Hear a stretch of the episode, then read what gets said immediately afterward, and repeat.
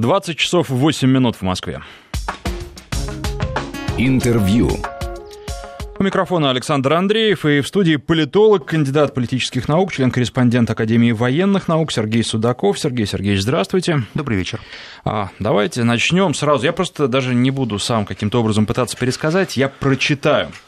Соединенные Штаты обладают огромной силой и терпением, но если придется защищать себя или наших союзников, у нас не останется иного выбора, кроме как полностью уничтожить Северную Корею, сказал сегодня а, президент США Дональд Трамп, а, который выступил на Генассамблее ООН. Можно дальше продолжать, но суть ясна, и а, у меня к вам просьба, ну, во-первых, как эксперт, переводить, переведите, что эти слова значат на самом деле, потому что политики часто говорят одно, а означает это совсем другое. Ну и вообще, что это все означает э, для всего мира? Это война в ближайшее время большая начнется? А, по большому счету, а, вот те слова, которые сказал Трамп, это а, послание, которое имеет две цели. Первая цель – это послание не Кореи совершенно. Это послание, скорее всего, тем, кто может повлиять на Корею. Это послание было сделано для Китая – Китай не так давно сделал заявление, если Соединенные Штаты Америки начнут войну или агрессивные действия по отношению к Северной Корее, то Китай вынужден будет вступиться за Северную Корею. И также они оговорились, если Северная Корея первая нападет, то вмешиваться Китай не будет. Сейчас мы видим, что риторика США, она крайне воинственна, но это пока риторика. Дело в том, что вообще в целом военного решения данного конфликта не существует. А зачем это говорится?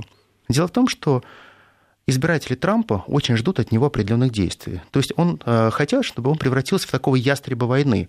И этот ястреб войны должен э, периодически показывать свою силу, характер. Но есть очень простая вещь. Если человек очень долго кричит «волки, волки», ничего не происходит, то у многих избирателей и даже потенциальных людей, которые сочувствовали Трампу, то сейчас у них возникает определенное отторжение того, что называется трампизм. Его воспринимают как просто болтуна. Что он должен сделать? Мы прекрасно понимаем, что его цель третья – это продажа оружия. А кто может купить это оружие? Конечно же, Южная Корея. Недаром так часто происходят встречи на самом высшем уровне с Муджиином. Президент Южной Кореи в любом случае, так или иначе, должен выполнять те обязательства, которые он на себя берет. Если он говорит, я куплю оружие, то, конечно, он должен его покупать. А Трамп говорит, Понимаете, я только своими словами приношу вам военные контракты. Я пугаю Северную Корею, но уже Южная Корея за это платит. А, очень важный вопрос по поводу Южной Кореи – это товарооборот. Сколько готов за это заплатить? Как снизить его? Как перераспределить товарооборот? Он хочет, как бизнесмен, заработать на данной ситуации, но как политик он утрачивает свои позиции очень сильно. Дело в том, что даже если сейчас соберется огромная военная мощь, чтобы ударить по Северной Корее, то никто не гарантирует, что Южная Корея после этого выдержит. Никто не гарантирует, что останется Япония в стороне. И, конечно же, туда будет включена Россия, потому что до нашей ближайшей точки слишком близко. И мы прекрасно понимаем, что то количество ядерных объектов, которые находятся на Северной Корее, они также пострадают. А теперь представьте, что это радиоактивное облако пойдет сначала на Сеул, Пусан, а потом и достигнет нашего Дальнего Востока. Вот останемся мы в стороне, когда это произойдет, и тогда эта война, которую хочет развязать Трамп, она коснется каждого. Это будет уже не бумажная война, а настоящая. Поэтому я полагаю, что такие заявления, которые он делает, как пиаровский ход, я его понимаю, а как политика, увы, нет. Но а, не совсем понятно здесь вот что. Трамп э, говорит волки, волки, волки, волки, говорит уже достаточно давно. Не получается ли так, что он сам загоняет себя в некоторый угол, а, попав окончательно в который он вынужден будет для того, чтобы сохранить пост президента США, начать действовать. В Северной или Корее, может быть, в каком-то другом месте, но он просто обязан, он сам себя вынуждает, в конце концов, начать, начать войну. Я полагаю, что именно так происходит. Дело в том, что всегда есть переход количества в качество в какой-то момент его советники подойдут и скажут, господин президент, настал тот час, когда надо действительно приводить политику действий. Но можем ли мы ограничиться какими-то минимальными методами и, например, нанести какие-то точечные удары по территории Северной Кореи? Одна из задач, которую ставил своим спецслужбам неоднократно э, Трамп, это э, вопрос касается личного уничтожения лидера – и об этом писали очень многие западные СМИ, о том, что представляете, насколько было бы здорово, если бы американские спецслужбы смогли просто уничтожить Ким Чен Ына И сейчас ситуация была бы сразу иной. По большому счету все бы изменилось. Но а, никто не полагает на то, насколько сложна эта задача, она практически невыполнима. А говорить о том, что высокоточным оружием можно будет уничтожить бункер, грубо говоря, лидера Северной Кореи, также невозможно. Не бывает малой победоносной войны. Вот сейчас мы находимся в очень такой плохой ситуации. Дело в том, что до Нового года вряд ли они развяжут эту войну, потому что до Нового года он сможет продержать еще свой рейтинг. А что делать после Нового года, когда люди выйдут уже из отпусков? Они поймут одну простую вещь. Бюджеты принимаются. Военный бюджет опять увеличен. Военный бюджет увеличен, и мы видим, что перераспределение военного бюджета также произошло очень сильно. А сокращены а, те выплаты, которые шли, скажем так, на содержание бюрократического аппарата а огромные деньги идут на формирование и обновление новых типов вооружения. Новое оружие, которое будет поставляться, а куда старое девать, которое лежит на складах? Его же надо использовать. И вот это очень плохой синдром. Это плохой очень знак для того, кто понимает, что происходит на самом деле. И мы видим, что генералы все-таки начинают потихонечку одерживать верх над президентом. Он все время заигрывал с Пентагоном, но сейчас получается так, что в какой-то момент генералы поставят ему ультиматум. Либо мы идем дальше, либо ты становишься э, не просто хромым президентом, а хромым на две ноги, а это уже будет катастрофа. Но если рассмотреть вопрос чисто э, военной точки зрения, какие силы нужны для того, чтобы парализовать э, Северную Корею, для того, чтобы она уже не могла отвечать? Потому что мы знаем, как Соединенные Штаты действовали в Югославии, в бывшей, мы знаем, как Соединенные Штаты действовали в Ираке, и там были маленькие победоносные войны с уничтожением инфраструктуры. В Ираке вообще армия, по сути, разбежалась и перестала подчиняться Саддаму Хусейну, перестала воевать в первые же дни. А, как я понимаю, во-первых, такой сценарий в Северной Корее невозможно. Во-вторых, есть ли, обладают ли Соединенные Штаты в регионе достаточными силами для того, чтобы нанести один а, мощный удар для того, чтобы северокорейскую армию парализовать? Ведь очень много говорится о том, что Северная Корея, ну, в некотором смысле, готова ответить асимметрично и готова нанести удар по Южной Корее, просто пушками расстрелять Сеул так, что там камни на камне не останется, и уничтожить всю эту артиллерию одномоментно просто невозможно. Давайте начнем по порядку. Э, первое. Э, Северная Корея с 1953 года э, является абсолютно закрытой страной. Та страна, которая формируется под идеологией Чучхе. Это страна, которая живет в некой своей временной парадигме. То есть, по большому счету, вся страна крайне военизирована. Потенциал военный. Всего 25 миллионов граждан. Из них 6 миллионов – это резервисты. Примерно миллион триста – это регулярная армия. Огромнейшая армия. Сейчас под ружье готовы повстать еще 3 миллиона резервистов. Спецназ 88 тысяч человек. Это тот спецназ, который готов а, действительно к очень активным военным действиям. Служба в армии занимает до 10 лет. Любая военная провинность, там нет а, такого понятия, как карцер, например, там или посадить на губу. Если человек, ну я утрирую, просто не застелил а, правильно свою постель, в Северной Корее, то он просто получает как дисциплинарное наказание полгода или год дополнительно к службе. Это очень сильно мотивирует плюс тренировки ежедневные, подъем в 5.30 утра. Это вся нация, которая ждет и готовится к войне. Пропаганда чудовищная. А каждый с младенчества понимает, что главный враг – это Запад, а именно Соединенные Штаты Америки. А к Южной Корее относится крайне негативно и понимает, что Южная Корея равна Соединенные Штаты Америки, и в любом случае все готовы к войне. Что может сделать Соединенные Штаты Северной Кореи? А, для того, чтобы эффективно подавить все точки огневые, а также уничтожить те ядерные объекты, уничтожить а, систему связи, передачи данных, нужно за неделю сделать примерно 3,5-3800 вылетов и нанести эти удары. Плюс надо запустить томогавки. Томогавков надо запустить тоже порядка 3000, чтобы они могли уничтожить всю эту инфраструктуру. Для этого нужно подогнать как минимум три авианосные группы туда, полностью это заблокировать и провести эту операцию. Но Представим, что, допустим, гипотетически они стянули мощнейшие силы туда, готовы сделать 3,5 тысячи вылетов, но есть одна проблема. Всего 12 флотилий. Из них сейчас в, на полном ходу, э, вне ремонта, в ремонтных зон находится 6. Это означает, что ровно половина всех авианосцев стоит на приколе и стоит сейчас на ремонте. Это означает, что Соединенные Штаты Америки должны обескровить патруль своих границ, три флота пригнать к берегам Северной Кореи а, и нанести этот удар. Тяжело, но возможно, гипотетически. На это требуется время. Еще месяца полтора на это потребуется, но это можно сделать. Дальше. А, предположим, а, Северной Корее парализовали возможность выстрела баллистической ракеты. Предположим. Но есть и другой план, который был у северокорейцев с 2014 года. Подрыв грязной бомбы на своей территории. А это опять же что означает? Что все это радиация, радиоактивное облако опять же поглощает всю Южную Корею, и огромная территория будет заражена. То есть, по большому счету, вот тот спецназ 88 тысяч человек, среди этого спецназа подготовлены специальные войска, которые готовы действовать в час Че взорвать вот эту э, бомбу. Либо есть специальный механизм, похожий на российский Dead Hand, мертвую руку, который приведет этот механизм в действие. Плюс если вы посмотрите на 38-й параллели, вы когда-нибудь там были, то это алмазные горы, которые ощетинились. И среди этих алмазных гор есть огромное количество дзотов, ниш, где стоят действительно эти дальноствольные оружия. Выкурить их оттуда ракетами будет очень тяжело. Дело в том, что это задача, которая даже будет очень тяжело выполнима для томогавков. Томогавки не способны будут решить эту задачу. Следовательно, Блицкрик не удастся, армия не разбежится.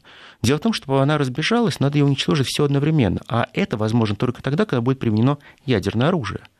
А вы представляете, что из Соединенных Штатов Америки решат применить тактическое ядерное оружие? Пострадает весь регион. Да, они уничтожат Северную Корею, но и половина Южной Кореи также не будет. Это затронет также территорию Китая и России.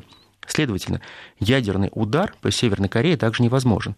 Поэтому я полагаю, что они могут сделать? Они могут действительно а, сделать какие-либо провокации, и они а, могут провести какие-нибудь а, так называемые подобия войны или военной операции они могут нанести определенные удары. Но даже если они сделают этот удар, чтобы просто привлечь внимание и обелить репутацию Трампа по инфраструктурным объектам, мы видели, что последний пуск ракеты, он составил 3700 метров. Это способно достичь очень дальних территорий. Такое способно достичь Японии, не говоря уже о Корее. И мы видели, что Япония, она даже не попыталась сбить эту ракету. А почему? Ведь, по большому счету, Соединенные Штаты Америки являются гарантом безопасности Японии. И возникает вопрос, ребята, а за что вы получаете деньги? Почему вы не сбили эту ракету? Неважно, болванка там летит, пустышка, либо это ядерная ракета, ее надо сбивать, потому что это угроза. Дальше э, понятно, что есть военно-морская база, Гуам она спокойно 3400 километров, а ракета летит на 3700, ракета долетает до этой базы, а если она несет ядерный заряд, то это катастрофа то это территория под, подвластна Соединенных Штатов Америки, а, и это очень большой урон для той базы, которая там находится. Получается капкан. Вот этот капкан, который сейчас невозможно разрулить и разрубить его. Мы прекрасно понимаем, что единственный вопрос, как можно сейчас договариваться с Северной Кореей, это вопрос денег. Это действительно, что они хотят, северные корейцы, чтобы их оставили в покое, либо от них просто откупились. Они не хотят объединяться с Южной Кореей, они хотят существовать своей страной, но они ведут определенный торг они сейчас понимают, что они в лучшем положении находятся, чем Соединенные Штаты Америки. Они понимают прекрасно, что любое решение, оно негативное. То есть здесь невозможно сказать так, что любое решение это будет плюс. Нет этого плюса. И вот когда Трамп и его советники вот это раскладывают, они понимают, а что же делать дальше? Кто может надавить? Наверное, большой брат – а кто большой брат? Китай. Китай уже пошел навстречу а, Америке и перестал закупать а, уголь у Северной Кореи. Я напомню, что это основной продукт, который покупали у них а, китайцы, и они получали достаточно большую долю именно валютной выручки именно за это. Сейчас говорят о том, что надо привести еще новые санкции и запретить все поставки углеводородов на территорию Северной Кореи. Ну, ну, представьте, нация с 53 года живет под санкциями. Они привыкли жить под санкциями. Но они будут на дровах топить, они будут по-другому изощряться, но они не станут другими. То есть, по большому счету, кнутом эта ситуация нерешаема. Мы всегда говорим кнут и пряник. Вот сейчас должен быть переговорный пряник, и здесь должен быть очень важна роль посредника, посредника-гаранта, потому что Ким Чен Ын прекрасно понимает, что произошло с Каддафи, что, что произошло с Хусейном, и он не хочет быть третьим. Ну и ведь, наверное, примерно такая же ситуация была с Ираном, когда пытались давить, давить, но ничего хорошего для американцев из этого не вышло, и в конце концов поняли, что политика давления, новых санкций результатов не приносит. Совершенно верно. Дело в том, что а, Иран а, во многим американским политикам показал определенный урок, преподнес, что невозможно политикой давления добиться тех результатов, которые хотели Соединенные Штаты Америки. Невозможно страну поставить на колени – Маленькая э, страна, Северная Корея, 25 миллионов. Не могут ее американцы поставить на колени. Попытались э, влиять на Иран. Иран э, никогда не играл ни в чьи игры, он играл всегда только в свои игры. И мы сейчас видим, что с Ираном также Соединенные Штаты Америки ничего не смогли сделать. Так вот, сейчас Соединенные Штаты Америки пытаются построить большую коалицию для того, чтобы нанести, как говорит Трамп, молниеносный удар по Северной Корее.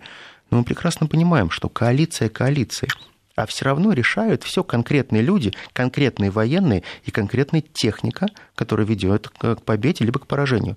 Так вот сейчас, по большому счету, невозможно без урона для собственных интересов решить этот вопрос. И еще очень важный момент. Дело в том, что те четыре военные базы, которые находятся на территории Северной Кореи, это те американские военные, которые крайне уязвимы. Дело в том, что в любом случае, что бы ни началось, Северной Корее, первые, кто будут страдать, это те американские граждане, американские военные, которые находятся на четырех базах. А, а сколько много. там суммарно американцев? И еще, наверное, ведь в Сеуле гражданских, ну или таких псевдогражданских американцев тоже достаточно Дело много. в том, что вот Сеул, он такой крайне проамериканский город, если мы посмотрим. А, так же, как и Пусан. Огромное количество американских представительств, огромное количество американских компаний, корпораций, которые перепродают а, разные виды товаров э, из Кореи. По официальным данным, 28 тысяч сейчас находится на территории а, Южной Кореи, но по неофициальным данным, в связи с тем, что Соединенные Штаты Америки открыли новую базу в 20 километрах от Сеула, то общее число уже превышает 40 тысяч. Под 47 тысяч даже находится военных. Это было не случайно сделано. Вот представляете, что 47 тысяч, которые находятся сейчас на четырех э, базах, это очень современные базы. Если вы посмотрите на эти базы, которые открыли новую базу, это просто что-то фантастическое сделали корейцы то это те 47 тысяч, которые находятся в ядерных заложниках. Если Северная Корея взрывает грязную бомбу, то погибают не только рядовые граждане, но и погибают 47 тысяч офицеров или солдат. А это потери гораздо больше, чем во Вьетнамской войне. Плюс примерно а, до 70 тысяч находится там постоянно пребывающих американцев, которые имеют бизнес с а, Южной Кореей. А вот посчитайте, это какой будет урон, если в один момент начинается эта война. Поэтому надо очень внимательно следить за тем, что будет делать Соединенные Штаты Америки. Если в какой-то момент они начнут вывозить своих военных оттуда, если они начнут вывозить своих бизнесменов оттуда, получат этот сигнал, то это означает, что они готовятся к войне и военной операции. Потому что до этого их военные и граждане, которые гражданские лица находятся на территории Южной Кореи, они находятся в заложниках. Никто не гарантирует им свободную жизнь. А вывести такое количество людей незаметно невозможно. Невозможно. Вы представьте, а, вывозить либо кораблями, либо самолетами. Ну хорошо, даже если по 250 человек посадить самолет. Но это представляете, что это нужно будет какое количество пригнать бортов, чтобы все это вывести. Конечно, все это будет видно, понятно, что началась вывозка, переброска. И поэтому э, это будет означать сигнал, что начинается военная кампания. И это может э, стать сигналом для Северной Кореи, которая, наверное, в таком случае может начать действовать тоже непредсказуемо. Я полагаю, что Северная Корея в этом случае, конечно же, ответит асимметрично, то, о чем мы не говорили. Действительно, мы видим, что технологии, которые у них есть, в том числе ракетные технологии, они стали а, очень и очень а, высокоточные, высокотехнологичные. Причем я почему говорю, а, Северная Корея же разрабатывает данные технологии в условиях ограниченных ресурсов. Но если мы посмотрим, за последние 15 лет они действительно продвинулись очень-очень сильно. И шанс, что их ракеты долетят до территории Соединенных Штатов Америки, очень велик. Но я говорю прежде всего о Гавайях, потому как Гавайи сейчас уже уязвимы. И до, до Гавайи вполне их ракеты уже долетят. А что у них будет в боеголовке, мы не знаем. То есть они райский остров, райские острова могут превратить в адские острова? Это могут, да, вполне адские острова. И по большому счету они прекрасно понимают, что когда они это будут делать, им терять нечего. А, каждый кореец из Северной Кореи прекрасно понимает, что его с детства а, обучали тому, что рано или поздно настанет час войны. Они называют это час гнева, час возмездия и так далее. Дело в том, что вот эта промывка мозгов, она настолько серьезно идет, что отчасти они понимают, что они интегрированы в мир. У них есть компьютеры с достаточно старыми а, оболочками. Они понимают, что мир другой, мир каким-то образом развивается но эта тотальная идеология, она погружает их в совершенно другую временную парадигму. Это парадигма, когда ты должен отдать свою жизнь за твое отечество, это твой долг что мальчик, что девочка их с детства воспитывает именно так. Поэтому, когда Соединенные Штаты Америки готовы будут нанести удар, это не Ирак. Это, это другая разница. В Ираке не было такой тотальной идеологии. У Ирака не было истории, которая десятилетия впитывала в себя определенные парадигмы. Парадигмы войны и парадигмы противостояния, жесткого противостояния и закрытого. Поэтому я полагаю, что надо быть очень внимательным, смотреть к тому, как сейчас будет развиваться этот сценарий. И самое обидное, что решить данную ситуацию без России будет невозможно. Потому что любое вмешательство, любые ракеты, которые полетят, они могут полететь в том числе на территорию Российской Федерации. Но я хочу сразу сказать, что у нас э, есть э, э, доктрина закрытого неба, закрытости нашей страны, и любой объект, который вылетит выше 100 метров, он не долетит до территории Российской Федерации, его собьют. Сегодня наши средства ПВО закрывают небо для всех объектов, летящих выше 100 а, метров. То есть низколетящие объекты, но это э, нам не страшны. То есть это не ракеты в любом случае. Мы все это снимем, собьем с очень-очень большой коэффициентом. Поэтому а, единственное, что нам очень опасно, это, конечно же, вот эти уничтожения ядерных объектов. А ядерные объекты, там порядка 15 штук есть. Не дай бог, хотя бы одна ракета прилетит в этот ядерный объект, и сейчас по розе ветров мы видим, что только частично может пойти к нам этот ветер с этим радиоактивным а, облаком, но все возможно, нам это не нужно. Я напоминаю, что у нас в гостях политолог, кандидат политических наук, член-корреспондент Академии военных наук Сергей Судаков. Мы говорим о ситуации в Северной Корее, о новых угрозах, которые прозвучали со стороны Соединенных Штатов. Президентом Трампом они были озвучены и другими американскими высокопоставленными лицами. Сейчас прерываемся на новости, после них продолжим. Интервью. 20 часов 33 минуты в Москве. У микрофона Александр Андреев. У нас в гостях политолог, кандидат политических наук, член-корреспондент Академии военных наук Сергей Судаков. Сергей Сергеевич, вот что касается американского возможного гипотетического удара, а, он должен быть массированным. И американские самолеты должны где-то лететь. Вы сказали, что наше воздушное пространство закрыто. Я думаю, точно так же будет закрыто китайское воздушное пространство.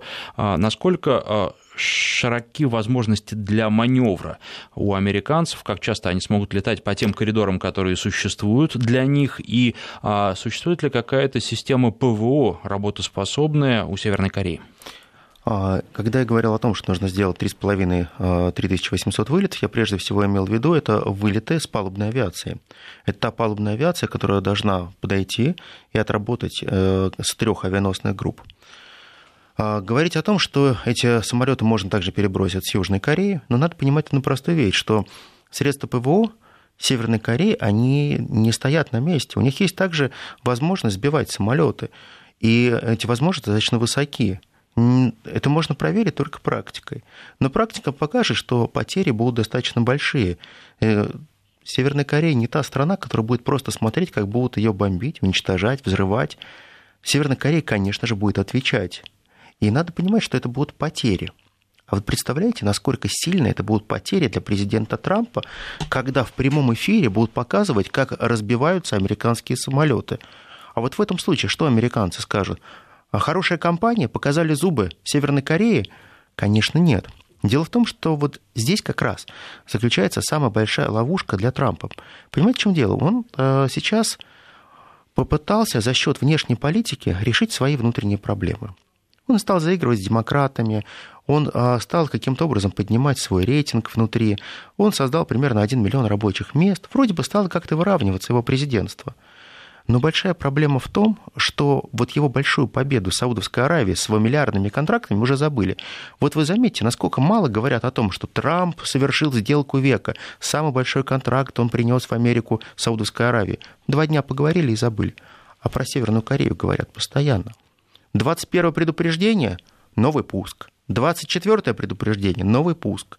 Получается, в Соединенные Штаты Америки уже самая большая шутка, что Трамп не понимает, что Северная Корея, Ким Чен Ын, не делает пробные запуски. Они пускают ракеты в сторону Вашингтона, просто они пока нехорошо не прицелились. И многие американцы, они далеки от внешней политики, рядовые американцы, им все равно. Все, что не касается их графства, района, их это не касается. Показать на карте Россию или Северную Корею не способно 96% населения Америки. Но они очень четко помнят то, что произошло во Вьетнаме. Они очень четко помнят тех ветеранов, которые пришли после Афгана и после Ирака. Огромное количество семей потеряло своих. Вот эти потери, даже если они будут минимальны, это будет катастрофа для президента. Он должен будет сложить свои полномочия и уйти, сказать, я не способен. Так вот, сейчас стоит не просто на кону честь президента, когда он готов подтвердить свои слова и ударить по Северной Корее, а сейчас на кон ставится его пост и полномочия. Потому что когда пойдут тела и потери оттуда, их нельзя будет скрыть, как это было во время Вьетнамской войны. Вы помните, во время Вьетнамской войны раскрылись реальные потери только тогда, когда стали крутить а, ободряющие кадры по телевизору, где сидели улыбающие солдаты и говорили, мама, привет, у нас все хорошо. А мама знала, что он уже умер, и он погиб. И получается, тогда вот начали огромные выступления, люди пошли и говорят, что же вы показываете по телевизору? Вы показываете тех людей, которые полгода назад уже мертвы, а они передают свои приветы мамам, что мы живы, здесь здорово, здесь хорошо, здесь солнце и пляжи. Посмотрите, Вьетнам – это рай. Сейчас коммуникация, она работает настолько быстро, что скрыть потери будет невозможно. Также невозможно будет скрыть те потери, которые будут в Южной Корее. Дело в том, что а, сам по себе тот спецназ, который есть в Южной Корее, он также схлестнется с тем спецназом, который есть в Северной Корее. Но севернокорейцев, у них мотивации больше. То есть они гораздо более мотивированы, и они более голодные. Голодный солдат воюет более эффективно, чем сытый солдат, который получает деньги. А американские солдаты все-таки, давайте будем честны, они не, они не бьются за идею, они бьются всегда за деньги. Они наемники. Они понимают, что у них есть вариант отдать свою жизнь за деньги, либо просто пойти по трибуналу и остаться живым. И вот здесь возникает вопрос, а кто все-таки более мотивирован будет? Кореец, который бьется за свою родину, либо американский солдат, который получает за это очень большие деньги? Потому что когда в условиях войны у них оклады увеличиваются в 3-5 раз сразу же. Ну, допустим, рядовой контракт, он получает там, там 2100 долларов, а во время войны он может получить 8 тысяч или 10 тысяч за месяц военных действий. И вот у него вопрос. Либо месяц военных действий и смерть, и трибунал – либо все-таки это отказ и бегство, дезертирство. Тогда трибунал и жизнь. И вот это всегда будет выбор, во сколько, кто будет оценивать свою жизнь. И я полагаю, что вот сейчас все-таки Трамп должен э, любой ценой договариваться с Китаем, чтобы Китай и Россия выступили теми сторонами переговоров, которые способны были убедить и разоружиться как раз данный режим.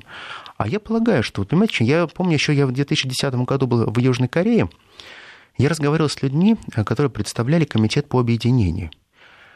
Они говорили, мы очень хотим, чтобы объединились, мы готовы просто от них откупиться. Вот каждый третий гражданин Южной Кореи готов отдать часть своих денег только для того, чтобы Северная Корея стала жить иначе, чтобы изменить ее парадигму, чтобы она пришла к безъядерному статусу. Сегодня наш официальный представитель ВОН правильно заявил, мы не признаем и не признаем Северную Корею как ядерную державу, потому что наша задача сделать так, чтобы договор о нераспространении ядерного оружия, он работал. Потому что, знаете, получается так, что многие страны хотят получить эту ядерную дубину, потому как эта ядерная дубина гарантирует им их суверенитет, безопасность, и с ними начинают считаться. Но это получается, опять же, а, палка о двух концах. Страна получает ядерное оружие, а страдает от этого целый регион. В случае Северной Кореи наличие там ядерного оружия – это прямая угроза для Южной Кореи, для Японии, Китая и России. Нам такая ядерная держава не нужна. И самое главное, э, сейчас проблема не в том, что Южная Корея боится Северной Кореи. Если вы проведете опросы внутри Южной Кореи, они не боятся своих северян. А знаете, кого они больше всего боятся? Они боятся американцев, и они умоляют просто американцев не начинать военные действия.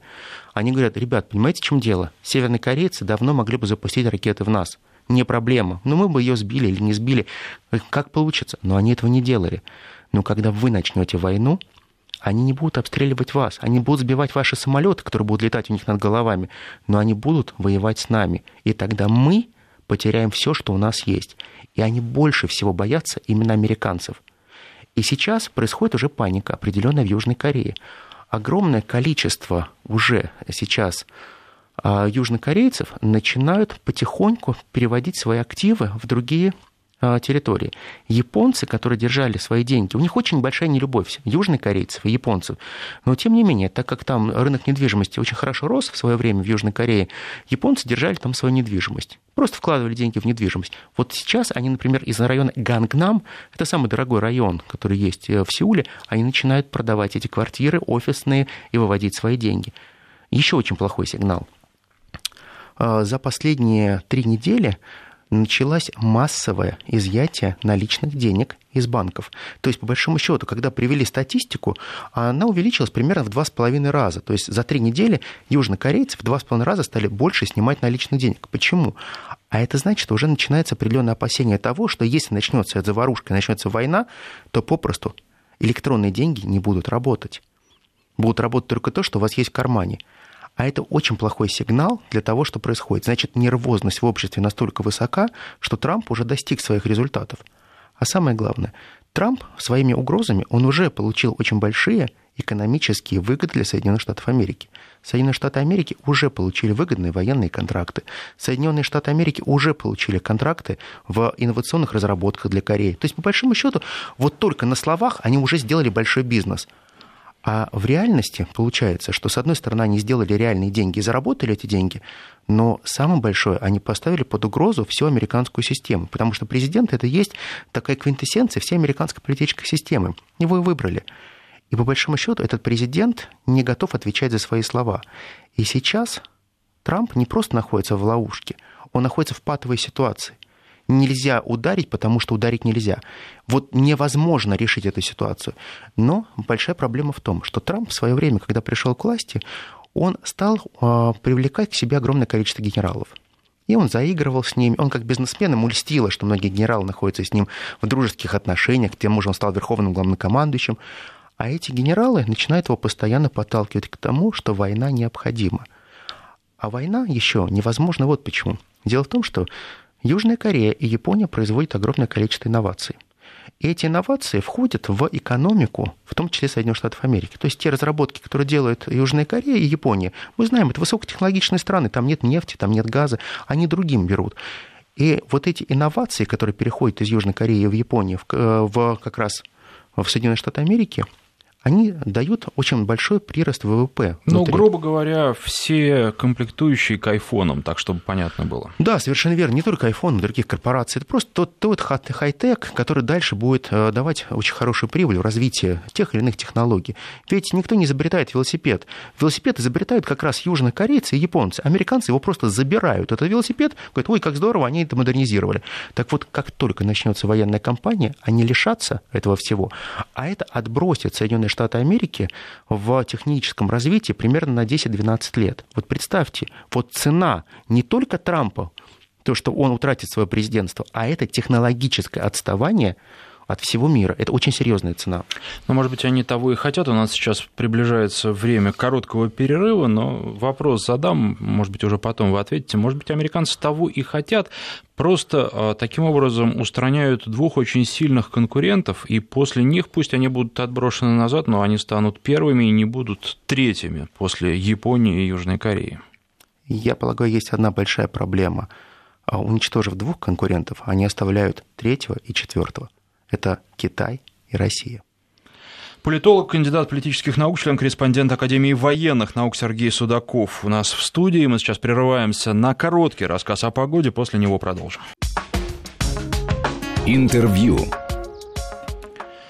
Политолог, кандидат политических наук, член-корреспондент Академии военных наук Сергей Судаков в студии. И мы продолжаем. Ну, давайте немножко от Северной Кореи отвлечемся, хотя, безусловно, тема горячая. Я думаю, что говорить о ней мы будем на протяжении еще ближайших месяцев, потому что конца э, сложившемуся кризису не видно, а ситуация только усугубляется. Но вот э, Президент США Трамп э, накануне говорил и о реформировании ООН, тоже прозвучали достаточно громкие заявления, в частности о том, что надо сокращать штаты и много чего еще надо делать. В принципе, заявления логичные, но при этом большинство экспертов э, сходится во мнении, что, опять же, это все останется только заявлениями, и никаких ни выводов, ни дел после этого сделано не будет, и для Трампа это, ну, возможно, некий пиар-ход, а, который краткосрочной перспективе и хорош, а в долгосрочной перспективе тоже будет показывать, что ничего реально добиться он не может на внешнеполитической сцене. Я предлагаю вспомнить тот лозунг, э, с которым, или слоган, с которым Трамп шел на выборы. «Сделаем Америку великой вновь». А в чем величие Америки? В том, что Америка готова стать державой номер один и собрать под свой зонтик огромное количество других наций и государств. То есть, по большому счету, вновь из гегемона превратиться в лидера, который поведет за собой другие нации. Посмотрите, А, ООН – та организация, которая появляется после Второй мировой войны, и прежде всего служит как организация, которая устраивает определенный паритет. Основные цели ООН понятны. Это э, сделать так, чтобы мир стал более безопасным, чтобы не было новых войн, чтобы не было агрессии, чтобы можно было примерять разные нации, которые готовы перейти к войне или конфликтам, сделать мир более богатым, более равным с точки зрения прав и свобод. Но получается, что с уходом со сцены Советского Союза Соединенные Штаты Америки привыкли к тому, что ООН стала просто их собственностью. А есть они и еще 193 государства, чей голос им не интересен. Они легко делают то, что они хотят. Вспомните, как они легко пошли в Ирак. А что сделал ООН? Хоть кто-то попытался их как-то остановить? Нет. По большому счету ООН настолько себя дискредитировала, что эффективность ООН стала минимальной что вроде бы есть какие-то резолюции, но на самом деле есть право сильного. Ведь по большому счету любые резолюции ООН, если их не выполняет Соединенные Штаты Америки, что санкции будут применены а, по отношению к Соединенным Штатам Америки, и весь мир запретят пользоваться долларом США, да нет, конечно, потому что мы знаем, что даже огромное количество наших граждан, которые сейчас было, а, хотели полететь на Ассамблею ООН, они это не смогли сделать только по той причине, что Соединенные Штаты Америки им выдали визы, но не выдали паспорта вовремя. И вот и все. А штаб-квартира находится в Нью-Йорке. Они даже этим могут манипулировать, как они хотят. Теперь представим. Соединенные Штаты Америки хотят реформировать ООН. Цель конечно, платить меньше денег. Самые большие затраты, которые несут Соединенные Штаты Америки, это миротворческие операции. 28% – это все миротворческие операции, треть практически оплачивается из кармана Соединенных Штатов Америки. Но только мы забываем одну простую вещь. Куда идут миротворцы, потом идут американские корпорации. Так это было везде. А, всегда продвижение американских интересов идет сначала миротворцы, потом американские интересы. И их корпорации приходят в те страны, где приходят миротворцы от ООН. Странно? А и тут возникает еще другой вопрос. А зачем они затеяли вообще эту реформу? У меня есть ощущение, что эта реформа была затеяна не просто для того, чтобы снизить платежи. Они и так будут платить на миллиард меньше, как сказал Трамп. Просто безоговорочно. Мы платим 1 миллиард, мы просто забираем. Мы считаем, что нам эти деньги нужнее. Безоговорочно. И ООН при этом ничего не говорит, комитет по бюджетированию ООН. Просто проглотил это мгновенно. Ни петиции, ни заявлений, ничего не было. Но другая цель более понятная. Ведь самое важное, чем обладает Россия, это право вето любое, что может делать э, Штаты в противовес России, Россия может блокировать правом вето. Так вот, Соединенные Штаты Америки хотят собрать большую коалицию для того, чтобы не лишить Россию права вето. Это невозможно, потому что лишение права вето это означает, что он перестает существовать. А они будут любой ценой пытаться ограничить это право вето, чтобы сделать так, чтобы по определенным вопросам Россия не могла накладывать вето. И делать это прежде всего для того, чтобы Россию привязать к оси зла – не зря же было принято санкции, в которые нас согнали в тройственный союз. Я имею в виду Северную Корею, Иран, Россию. Данная коалиция делается для того, чтобы легитимировать действия Соединенных Штатов Америки. Но сейчас это пока только пробный шар. Дело в том, что понятно, что сейчас им ничего не удастся сделать. Они просто создадут определенный большой мыльный пузырь, как всегда, а Трамп получит хороший пиар, но для нас это будет определенный сигнал. Это сигнал того, что Соединенные Штаты Америки понимают одну простую вещь. Россия очень сильно набирает ход в истории. Россия становится более сильной. И сильная Россия – это очень большая опасность для Соединенных Штатов Америки. И прежде всего потому, что мы видели, что коалиционная игра России и Китая дает результат. БРИКС, что бы ни говорили Соединенные Штаты Америки, потихонечку обрастает мышцами, мясом и становится более-менее серьезной организацией. Пройдет время, и БРИКС обретет определенный новый статус. И вот тогда уже нужно будет считаться с ним совершенно по-другому. Соединенные Штаты Америки пытаются сыграть на опережение. Они хотят сделать так, чтобы без России можно было решать очень многие судьбоносные вопросы. Россия попросту мешает. Но есть территориальный статус России и есть взаимопроникновение интересов разных экономических субъектов, разных наций, разных государств, с кем Россия сотрудничает и будет продолжать сотрудничество. Без России невозможен современный миропорядок и мироустройство. Так вот сейчас то, что делает Трамп, если вам привести простой пример, он хочет провести силами коллективных соседей ремонт у нас дома. То есть он хочет прийти и сказать, давайте мы что-нибудь у вас отремонтируем, сделаем. Это будет просто и замечательно, но без нашего согласия. Но не получится. Мы никогда не обязаны открывать в ту дверь, в которую стучаться потому что там могут быть не только добрые соседи, а могут быть и враги, и мошенники. Именно поэтому а, Трамп сейчас отыграет данную ситуацию, СМИ его даже его похвалят за это, потому что он проявил определенную силу характера, но опять мы скажем одну простую фразу «гора родила мышь». Но будет не, не первая, не последняя генассамблея. Я вот вы увидите, что на следующей генассамблее они подготовятся к ней более серьезно. И противостояние у нас будет продолжаться. Несмотря на все фразы, которые произносит Тиллерсон, несмотря на то, что он говорит, что надо найти взаимовыгодной точки соприкосновения, потихоньку настроить отношения. Но, опять же, для кого это говорится? Для внешнего или для внутреннего потребителя? Если это говорится для нас, но мы в это не верим. Мы помним, что было а, в Гамбурге, как прошла эта встреча. Мы прекрасно помним, что было много слов, но реально Трамп не может ничего решать сейчас. Так же, как и Тиллерсон. Он может просто говорить. То есть, по большому счету, он царствует, но не правит. И вот сейчас возникает вопрос, а если мы говорим о Соединенных Штатах Америки, по любым вопросам, пусть это будет вопрос о реформе ООН, а мы уверены, что Трамп может полностью отвечать за свои слова, что он самостоятельная фигура, что он может действительно пообещал, сделал, и как отрезало. Вот причина в том, что, например, Владимир Владимирович Путин не поехал на Генассамблею. А не поехал по простой причине, потому что Трамп уже не сдержал свое слово он э, принял санкции против России. Он сделал все для того, чтобы ввести Россию в определенную ось зла. И, безусловно, и поехав на Генассамблею, нужно было с ним встречаться, даже на ногах, это короткая встреча. Но о чем с ним можно сейчас говорить? Как раз наша задача сейчас выдержать ту паузу, пусть это будет даже мхатовская пауза, для того, чтобы Трамп смог отыграть свои позиции внутри Соединенных Штатов Америки и стать хотя бы минимально свободным – и тогда, когда он уже сбросит определенные оковы со стороны истеблишмента, демократов, все те напряженности, которые есть внутри, с ним можно будет разговаривать как с полноценным, полновесным президентом. Пока он не то лицо, которое может принимать решения.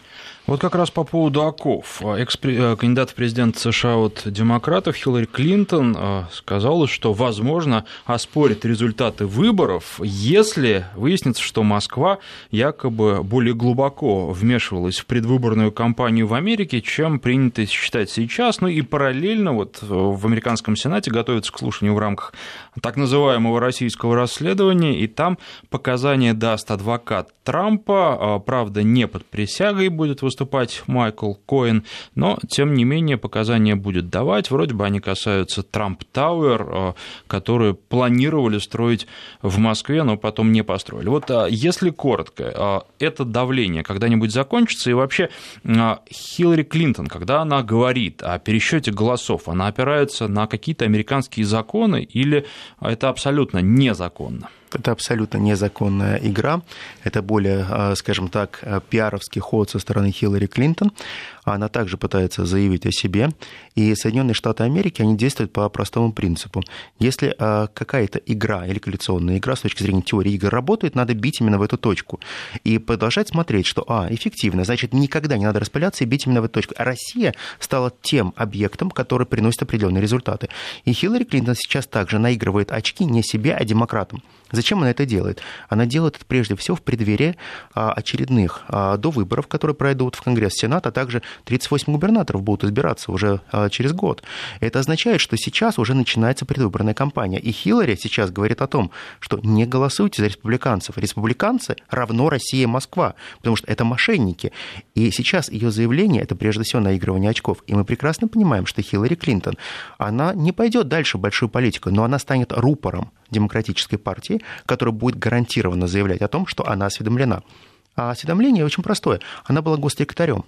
Она может получать определенные документы и имеет к ним допуск. Ее муж был бывшим президентом Соединенных Штатов Америки. А это означает, что ежедневно он получает все отчеты от спецслужб о том, что происходит на самом деле. Она не может говорить или пересказывать данные, но она может сказать, я осведомлена, а это достаточно. И не надо забывать простую вещь, что сейчас в том числе у Хиллари Клинтон, достаточно большое количество поклонников и сторонников. И вот они как раз будут голосовать против республиканцев, и они сейчас делают все для того, чтобы республиканская партия потерпела крах при выборах в Конгресс и в Сенат, а также при выборе тех губернаторов, которые пойдут от республиканской партии. То есть, по большому счету, это большая политическая война, которая идет внутри Соединенных Штатов Америки. Трампу сейчас, увы, очень-очень сложно. И сюжет закручивается как во внешней политике, так и во внутренней. Со всех сторон. К сожалению, наше время подошло к концу. Мне только остается напомнить, что гостем студии был политолог, кандидат политических наук, член-корреспондент Академии военных наук Сергей Судаков. Спасибо. Спасибо. Интервью.